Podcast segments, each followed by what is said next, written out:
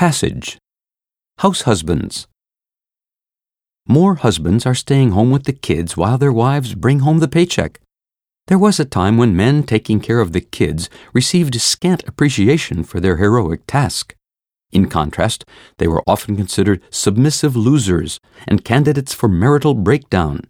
But now it's a major, if not yet a mainstream trend, according to publications like Newsweek and Fortune, and thus a feasible option.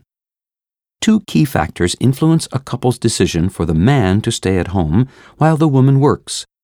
First, the wife may have a better prospect for career advancement. A generation ago, more men graduated from universities than did women. Now it's the other way around.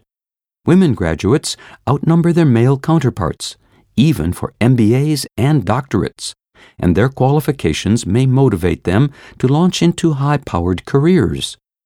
If the man stays at home, that frees the woman from the limitation of caring for a family full time. Here's a pertinent statistic. Of the 187 women who attended Fortune's Most Powerful Women in Business Summit last spring, 30% had a stay at home spouse. Another factor is the current uncertain state of the economy. Lifetime employment is a thing of the past, and layoffs are a thing of the present.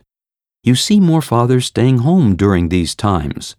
On a Monday morning, they no longer head into the boardroom. Instead, they preside over a bunch of toddlers. At first, this might disorient them, but in the end, they may discover that the reward is greater than they could ever have enjoyed by working at a company.